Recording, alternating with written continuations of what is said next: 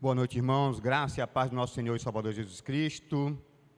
Uma alegria estar aqui mais uma vez, hoje à noite, agora, para continuarmos proclamando a verdade bíblica a respeito de Jesus. Este culto é um culto cristocêntrico, voltado para a pessoa de Jesus, ele é o centro das nossas vidas, é o, é centro do nosso culto, é a razão da nossa adoração e nós estamos muito felizes por podermos adorar a Deus e termos liberdade para fazê-lo, como nós temos feito aqui semanalmente.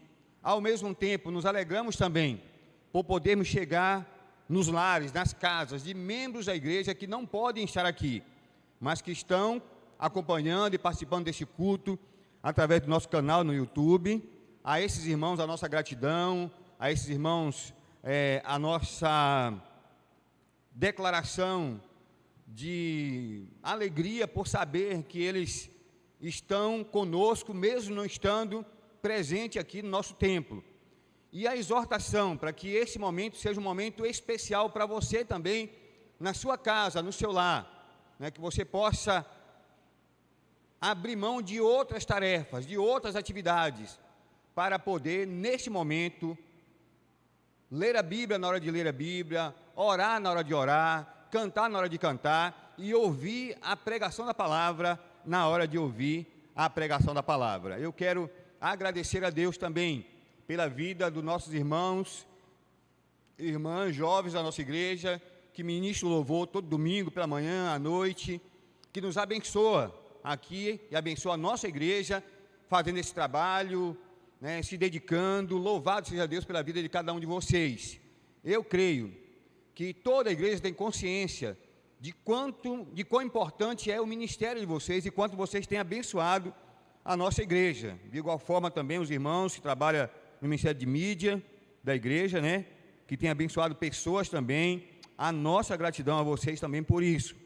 Eu quero convidá-los agora para lermos um texto que está em Mateus capítulo 20. Eu vou ler do verso 20 até o verso de número 28. Mateus, capítulo 20, de 20 a 28.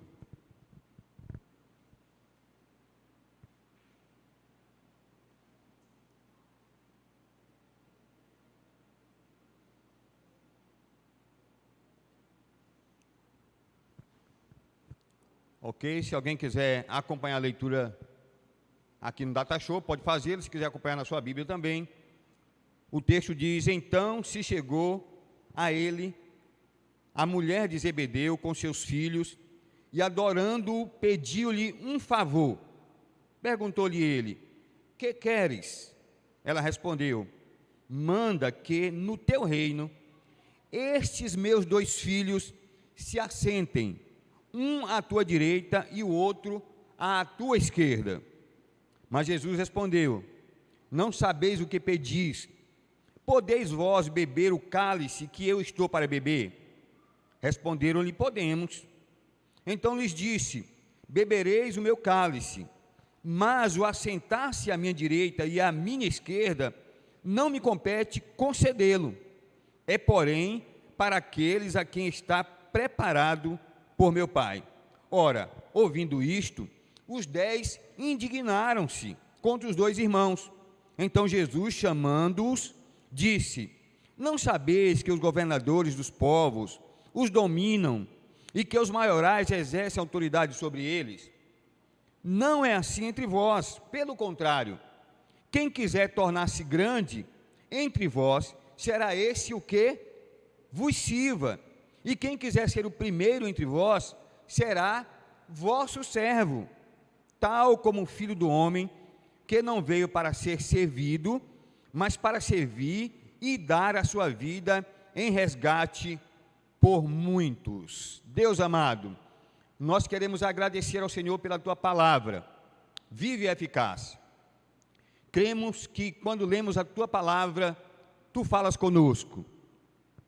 Temos a firme convicção de que tu és um Deus que se revela através da palavra e que o Espírito Santo, tomando esta palavra, fala conosco segundo a tua vontade, segundo o teu querer.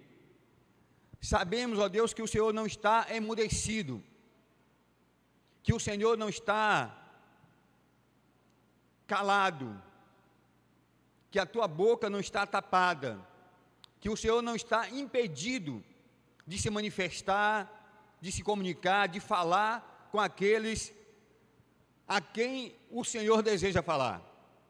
Por isso, crendo que tu és um Deus que fala hoje, como falaste no passado, a nossa oração nesta noite é um pedido, um clamor ao Senhor para que fale conosco. E fales através da tua palavra, e fales aos nossos corações.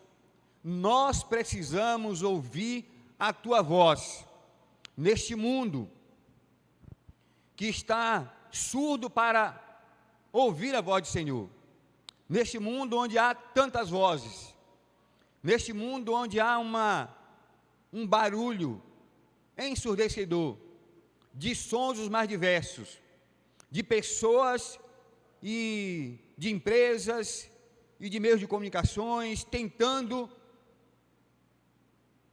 trazer os nossos corações e a nossa atenção para os seus produtos, para as suas filosofias, para os seus ensinos, nós precisamos, em meio a todas essas vozes, ouvir a mais importante e a mais necessária de todas as vozes, que é a voz do Senhor. Fala, Deus, fala conosco. Nós te clamamos nesta noite, precisamos ouvir a tua voz. Fala, Pai, é a nossa oração, em nome de Jesus. Amém. Amém. Queridos irmãos e irmãs em Cristo Jesus, nós temos diante de nós um texto que nos relata a viagem de Jesus em direção a Jerusalém. Jesus está próximo de Jerusalém, provavelmente aí uns três dias de viagem da cidade de Jerusalém. Com ele e os seus discípulos, que tinham ao longo desta caminhada experimentado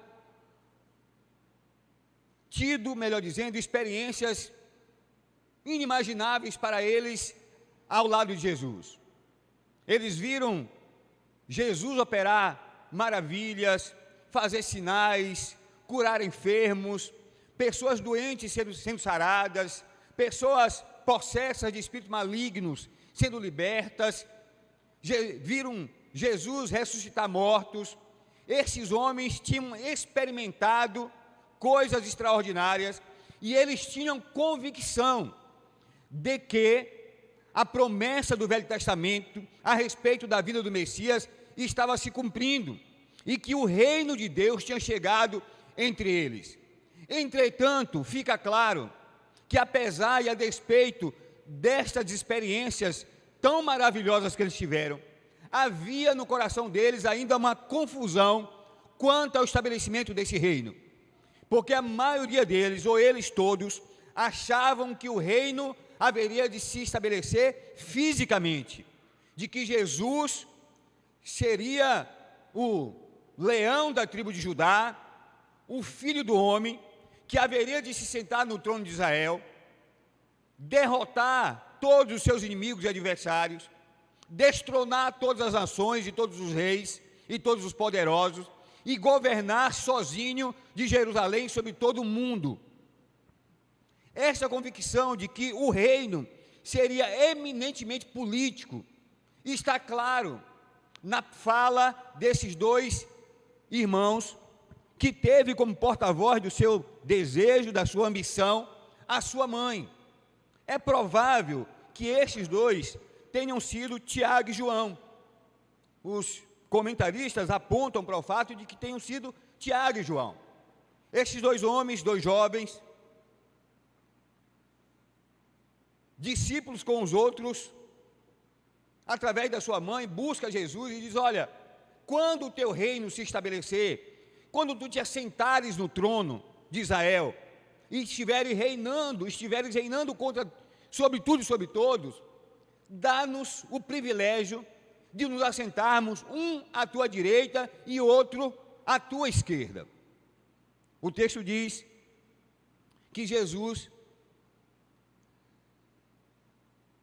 pacientemente bondosamente, amorosamente, aponta verdades que eles desconheciam ou que não tinham conseguido discernir ainda a respeito do reino de Deus.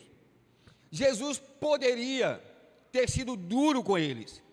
Jesus poderia ter falado do sentimento de egoísmo, o desejo de exercer poder e autoridade sobre os outros.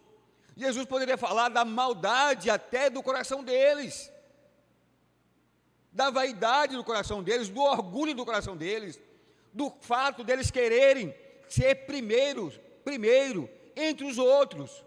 Entretanto, Jesus não faz, mas generosamente, bondosamente, amorosamente, Jesus diz: Olha, vocês não sabem o que estão pedindo, ou você, mãe, não sabe o que está pedindo, porque para se assentar, um à minha direita e à minha esquerda, para ter o privilégio e a honra que vocês desejam ter, é preciso beber o cálice que eu vou beber, e vocês, porventura, poderão beber esse cálice?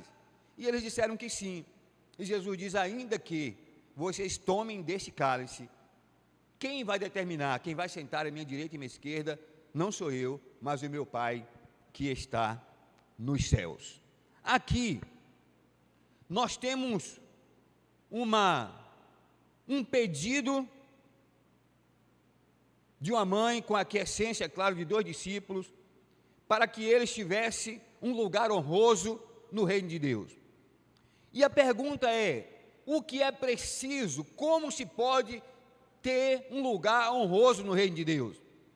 Como alguém pode desfrutar das bênçãos advindas do reino de Deus? há um jeitinho a se dar, há um alguém a, que se, a quem se possa pedir, tem alguém, por exemplo, um pistolão a quem se possa recorrer, alguém né, próximo do rei a quem se possa cochichar no ouvido e pedir um favor tão grandioso como este. O que é que o texto diz para nós? O texto nos ensina, queridos, que para usufruir das bênçãos do reino de Deus, é preciso entender o caráter sacrificial do reino de Deus, ou a natureza sacrificial do reino de Deus. Quando eu falo de natureza, eu falo de essência. E Jesus está dizendo que a essência do reino é o sacrifício. Jesus está dizendo, olha, que para gozar do reino e para fazer parte do reino, não se poderá chegar ou gozar das bênçãos do reino por meio de favores e sem que se trilhe o caminho do sacrifício. Ao contrário, ele diz: as bênçãos do reino, as glórias do reino, é ou está destinada para aqueles que entenderem ou entenderam que o reino tem, que a natureza do reino é sacrificial. Jesus diz: olha, o verso de número 23. Mas Jesus respondeu: Não sabeis o que pedis? Podeis vós beber o cálice que estou para beber? Responderam-lhe: Podemos. Então lhe disse: Bebereis o meu cálice, mas o assentar-se à minha direita e à minha esquerda não me compete concedê-lo. É, porém, para aqueles a quem está preparado por meu Pai. Ora, ouvindo isto, os dez indignaram-se contra os dois irmãos. Agora, quando a gente olha o texto bíblico e quando a gente conhece o texto bíblico, o que é que nós entendemos?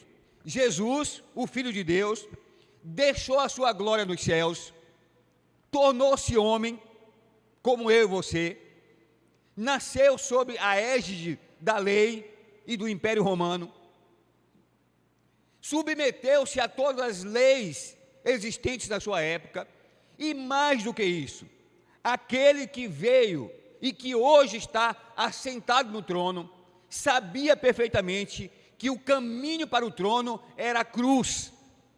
Jesus tinha plena consciência que para chegar ao trono, ou para voltar a sentar no, no trono que ele pertencia, do qual ele abdicou, abriu mão por um, um breve tempo para estar entre nós, era, era preciso trilhar o caminho do sacrifício, da morte e da cruz do Calvário.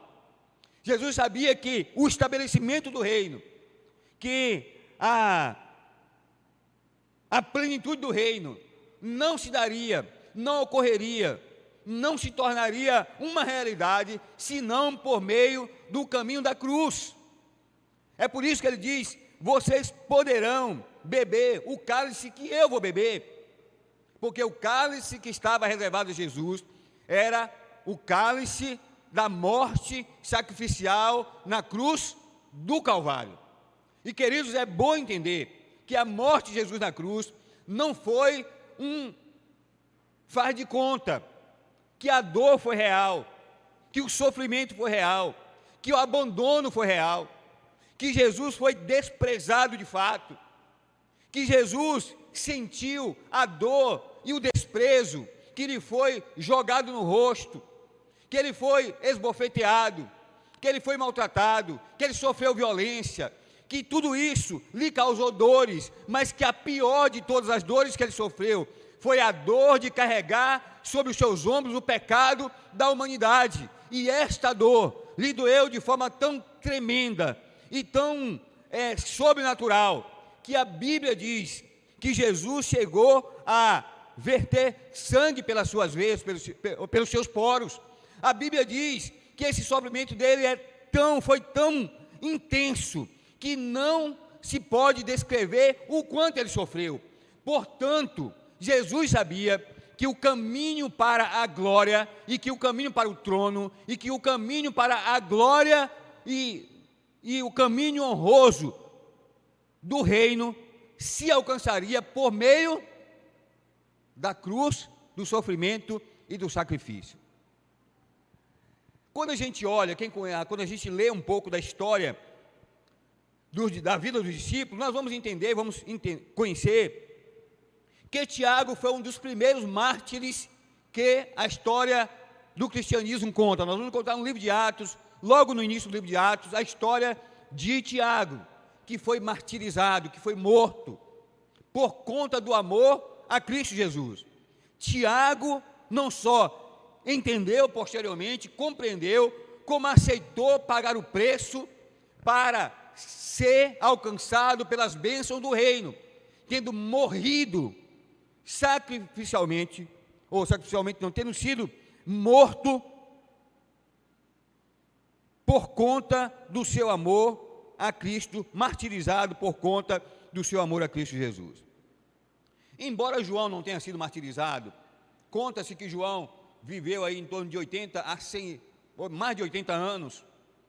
Agora, imagine que, muito embora não tendo sido martirizado, viver 80 anos naquele período, confessando a Cristo como Senhor, mantendo a sua fidelidade a Cristo Jesus, em meio a perseguições, em meio a maltratos, em meio às oposições que, horri, que horri, horrendas que ocorreram naquela época demonstram que o sacrifício nem sempre significa morrer, mas muitas vezes o sacrifício tem a ver com viver uma vida de fidelidade no mundo que é contrário a Deus e a Sua palavra. Nós somos chamados, ou estamos sendo chamados, para vivermos hoje em dia de forma sacrificial. E viver sacrificial pode não ser para você ter que ir para um lugar onde você será perseguido por conta do Evangelho. Mas viver sacrificialmente significa abrir mão dos seus desejos, abrir mão dos seus prazeres, abrir mão de convicções que outrora você tinha, é, nadar contra a correnteza desse mundo, ter uma cultura que seja contrária à cultura do mundo que nós vivemos e amar a Deus de coração, integramente, inteiramente e viver para Ele tê-lo como o dono, o Senhor, a razão da sua vida e da sua existência. É não ter vida fácil, porque muita gente quer os benefícios do reino, quer a glória do reino, mas não quer viver sacrificialmente, não está disposto a pagar o preço do sacrifício para andar com Jesus. São pessoas que fazem concessões rapidamente, são pessoas que estão dispostas a abrir mão dos seus princípios muitas vezes, que negam a cruz de Cristo tantas outras vezes, É gente que diz, como disse Pedro, quando foi acossado pelos soldados e disse: Olha, eu não conheço, não sei quem é esse homem, eu não sou galileu, eu não tenho intimidade com ele. Muita gente, ainda hoje, quer as bênçãos do reino, e a glória do reino, e a honra do reino de Deus, mas não quer pagar o preço do sacrifício de andar com Jesus. Segundo princípio que Jesus pacientemente ensina e amorosamente ensina aos seus discípulos, que a honra do reino, a, a glória do reino, as bênçãos do reino, são para aqueles que entendem a natureza serviçal do reino. Entende que o reino é, por essência, para daqueles que vivem para servir. Porque os discípulos estavam disputando entre si. Dois deles têm a ousadia, a petulância de chegar para Jesus e dizer: Olha, nós queremos sentar um na direita e um à esquerda. Mas os outros ficaram igualmente chateados por conta daquele pedido. Ficaram chateados porque, de alguma forma, eles se sentiram como que, sei lá, traídos, como se alguém quisesse furar a fila, tomar o lugar que poderia ser de qualquer um deles. De alguma forma, todos eles almejavam, de alguma maneira, ter um lugar de proeminência naquele reino. E é por isso que eles ficam chateados entre si. Diz o texto que é, eles é, ficaram indignados contra os dois irmãos por conta do pedido deles. Mas Jesus pacientemente põe aqueles homens diante deles e diz: Olha, vocês não entenderam ainda a natureza do reino. E não entenderam por quê? Porque a natureza do reino, a essência do reino, é diferente da natureza do reino deste mundo. Porque nesse mundo, diz ele, os governadores dos povos os dominam e, e os maiorais exercem autoridade sobre eles. Ele diz: Mas não é assim entre vós, pelo contrário, quem quiser tornar-se grande entre vós, será esse o que vos sirva. E quem quiser ser o primeiro entre vós, será vosso servo. Eu tenho muita preocupação quando eu encontro na igreja pessoas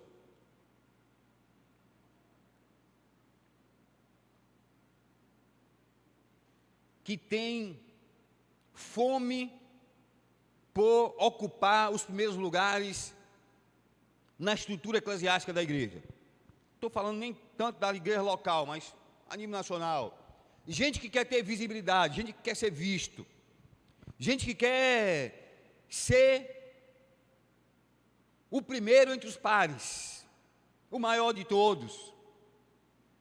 Gente que faz conchavos, gente que tem prática política detestável para alcançar lugar de proeminência na estrutura do reino, na estrutura eclesiástica da denominação, da igreja que ele participa. Porque o que a Bíblia nos ensina é que no reino de Deus, o reino de Deus é um reino de servos. Nós somos chamados para servir. A minha grande aspiração deve ser servir. E para servir, eu não preciso necessariamente de ter um título, de ter uma função específica, ser o maioral entre os meus irmãos. Serviço tem a ver com coração, com disposição da alma, tem a ver com consciência de que nós fomos chamados para servir, porque o nosso Senhor, o maior de todos nós, o dono da nossa vida e da nossa existência, ele veio não para ser servido, mas para servir, diz o texto, e dar a sua vida em favor de muitos. Se eu não entendo que o cristianismo, que o reino de Deus se estabelece por meio do serviço, eu não entendi absolutamente nada a respeito do reino de Deus. Se eu não entendi que eu fui salvo para servir, eu não entendi absolutamente nada. Se eu não entendi que no reino de Deus o maior não é aquele que é servido, mas é aquele que serve a todos. Eu não entendi absolutamente nada. Na verdade, queridos, até o mundo, de alguma forma, entende este princípio. Porque vejam bem, os poderosos podem ser temidos, e muitas vezes o são.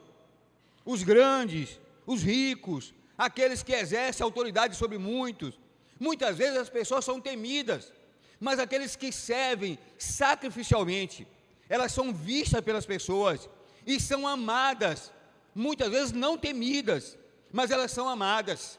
A história está eivada, repleta de homens e mulheres que foram amados pela sociedade, que foram amados neste mundo que nós vivemos e que ainda são amadas neste mundo que nós, neste mundo que nós vivemos.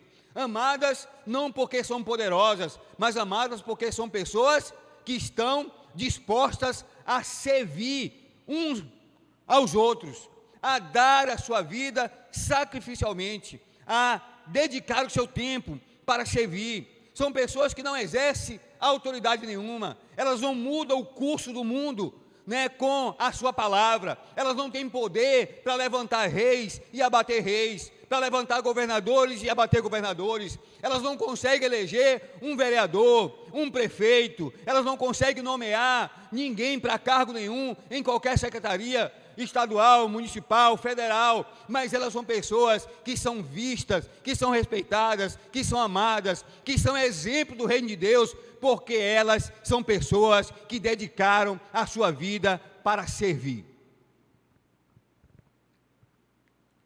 Eu sei que para muitos pode não ser um bom exemplo, mas poderíamos falar de Madre Teresa de Calcutá. Uma mulher que pautou a sua vida com esta visão da natureza de serviço do reino. Dedicou-se a servir, gastou a sua vida para servir as pessoas. Há muita gente nessa cidade servindo, você sabia disso? Nós temos aqui em São Luís muita gente que faz isso. Eu admiro muito um missionário que já veio à nossa igreja algumas vezes. O Kelvin, né, que trabalha com população de rua, que vai lá, senta com os mendigos, se envolve com eles, se doa, né, serve essas pessoas. Há muita gente na nossa cidade fazendo isto. Eu sou profundamente impactado quando eu vejo pessoas que dedicam sua vida para trabalhar com recuperação, restauração de pessoas dependentes químicas. Gente que dedica a sua vida, que tem coragem de sentar com uma pessoa, às vezes embriagada, suja, fétida, maltrapilha. E essas pessoas pacientemente chegam junto delas, prega, prega o Evangelho, oferece um certo conforto. Nós temos o ministério chamado Exército da Salvação, nascido na Inglaterra, cujo lema é sopa, sabão e salvação. Eles vão às ruas, nos lugares onde ninguém vai, encontra pessoas com quem ninguém quer andar, oferece às pessoas banho, comida e prega o evangelho para elas. Nós queremos ir nos condomínios ricos, nos lugares onde a gente cheirosa, onde a gente com boa reputação, gente com quem nós queremos ser vistos nas colunas sociais deste mundo, mas poucos de nós, e eu estou entre eles, queremos ou desejamos ou nos esforçamos para servir aqueles a quem ninguém está disposto a servir. O texto bíblico diz, a Bíblia nos ensina, que Jesus, quando ele voltar, alguns vão se apresentar diante dele e vai dizer: Senhor, olha, é, eu sou íntimo do Senhor, em teu nome eu fiz coisas extraordinárias. E Jesus vai dizer: Olha, eu não vos conheço. Mas a outra ele vai dizer: Vinde benditos do meu Pai, porque quando eu tive fome, tu me deste de comer, quando eu estive preso, me visitaste. Ele vai dizer: Mas Senhor, quando é que eu fiz isso? Quando deste de comida a alguém que estava com fome, quando visitaste alguém que estava encarcerado, ou seja, quando você resolveu servir pessoas que muitas vezes você não conhece e que não pode te retribuir de alguma forma. É por isso, irmãos, que nós precisamos tomar cuidado. É preciso ter zelo para não sermos enganados, mas precisamos olhar com muito carinho para as pessoas que batem a porta da nossa igreja, pedindo coisas, pedindo ajuda. É claro que, infelizmente, muitas vezes, e a maioria dos que têm, chegado aqui, a nossa experiência tem mostrado que são pessoas que vêm para nos enganar, para nos roubar.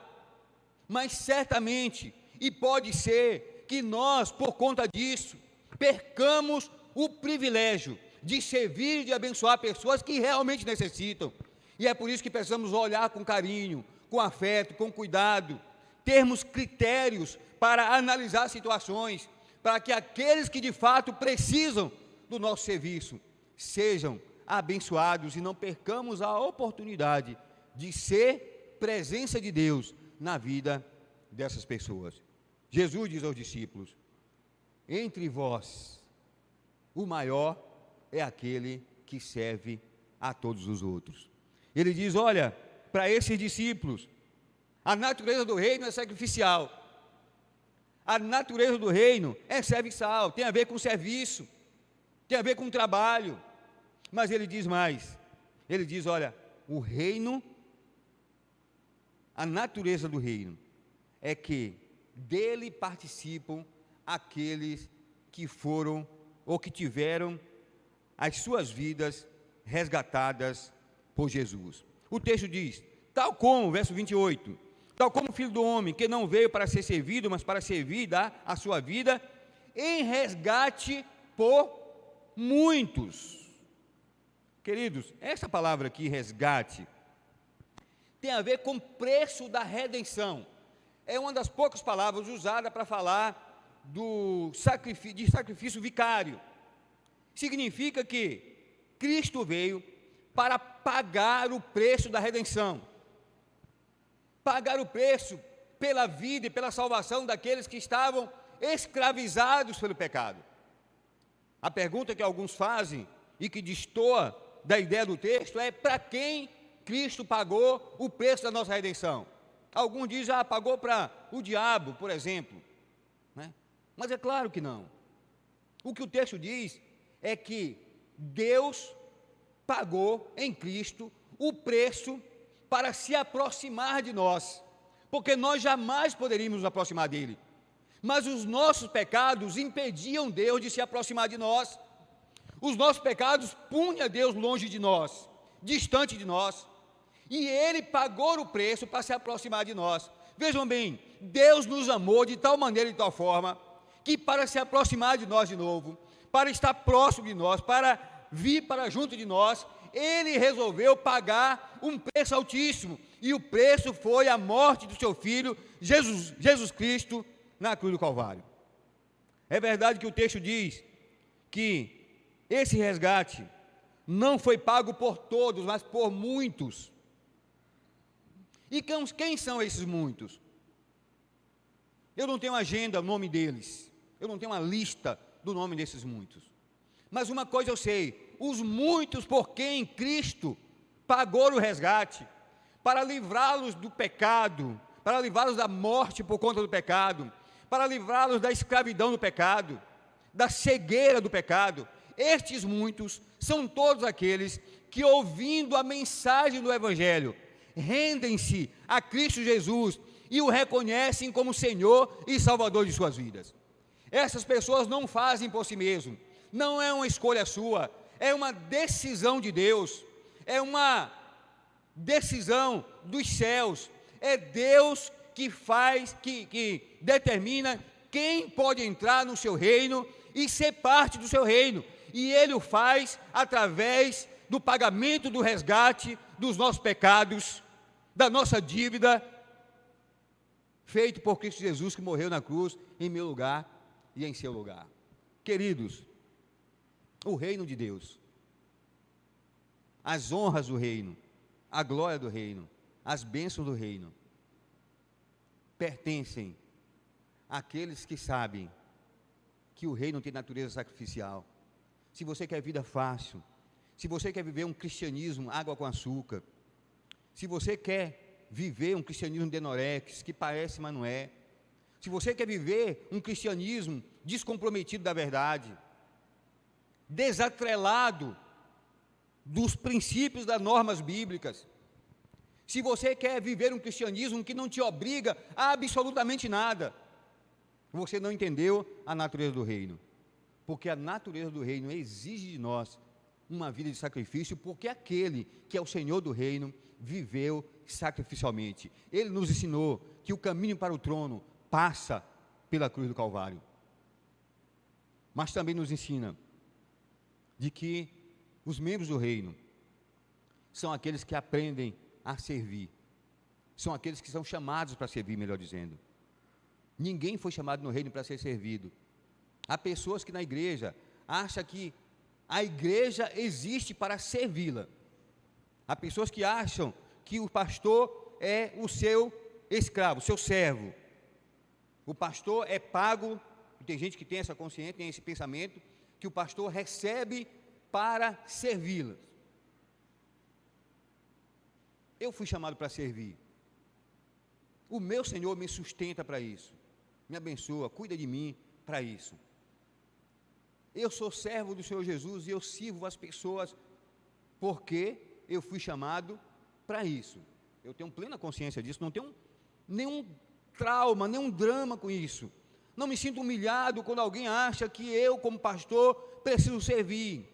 Quando alguém me cobra porque eu não servi tanto como eu deveria servir, eu não volto, eu não volto para casa preocupado, doente, amargurado, ressentido, perco a noite é, pensando, meu Deus, eu poderia ser é, bancário, eu poderia ser engenheiro agrônomo e ser rico como Abdeval, eu poderia ser um, ter uma outra profissão, ser é, bacharel em contabilidade, ciências contábeis, eu não tenho esses traumas, esses, esses traumas. Não tenho. Porque eu entendo perfeitamente que eu fui chamado para servir. E eu faço isso com alegria. Mas o meu problema com as pessoas não é que elas querem que eu as sirva, é que elas não entendem que elas também foram chamadas para servir. Porque todos nós fomos chamados para servir. E na verdade a ideia deve ser sempre esta: eu não venho para a igreja para ser servido, eu venho para a igreja para servir. É verdade que, na medida que eu sirvo, eu também sou servido. Mas quando alguém acha que existe para ser servido, ou que está na comunidade para ser servido, essa pessoa não entendeu a verdade bíblica. E quando ela cobra assintosamente, é porque ela não entendeu que ela também é serva. Esse é o problema. O problema não está em que eu me sinta constrangido, humilhado. Ah, meu Deus, essa pessoa me humilhou. Não, pelo contrário, gente. Quando alguém me cobra serviço como crente em Cristo Jesus, como pastor, para mim é uma honra saber que eu fui chamado para servir. Para mim é uma alegria saber isso. Porque no reino de Deus é assim. A Bíblia diz que o maior serve a todos. Eu sei que eu não sou maior. Eu sei que eu não sou maior. Mas eu sei que nas minhas imperfeições eu fui chamado para servir, porque eu sou servo de Cristo Jesus. E a Bíblia diz, e ele diz nesse texto, que o filho do homem não veio para ser servido, mas para servir e dar a sua vida em resgate por muitos. Que Deus nos abençoe, nos dê graça. Derrame sobre nós a sua unção, a sua sabedoria. Nos faça entender o reino e nos apropriarmos do reino, conforme a orientação bíblica, andando de conformidade com esses princípios, que são princípios fundamentais para que possamos viver no reino e sermos abençoados no reino e sermos honrados no reino de Deus. Que Deus nos abençoe.